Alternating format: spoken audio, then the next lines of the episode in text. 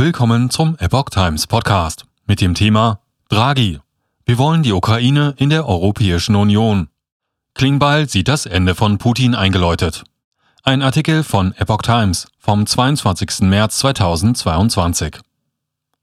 Der italienische Ministerpräsident Mario Draghi hat der Ukraine erneut mit Blick auf den Beitritt in die EU Unterstützung zugesichert. Italien ist an der Seite der Ukraine in diesem Prozess wir wollen die Ukraine in der Europäischen Union, sagte der Regierungschef in einer Rede vor dem Parlament, zu der auch der ukrainische Präsident Volodymyr Zelensky zugeschaltet war.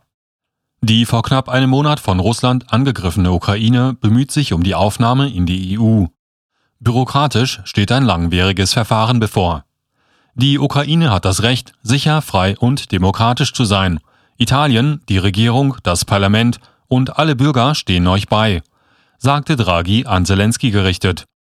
Draghi sagte außerdem, dass Italien noch mehr unternehmen wolle, um die Ukraine zu unterstützen und Russland zu bestrafen.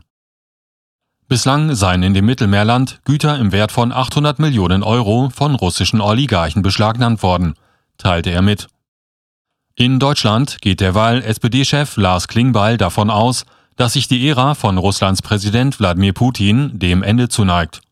Ich glaube, dass dieser Krieg das Ende von Putin eingeläutet hat, sagte Klingbeil im Interview mit dem TV-Bild-Kanal Live am Dienstag. Nach vier Wochen Krieg in der Ukraine fange der Rückhalt in Putins eigener Regierung an zu bröckeln.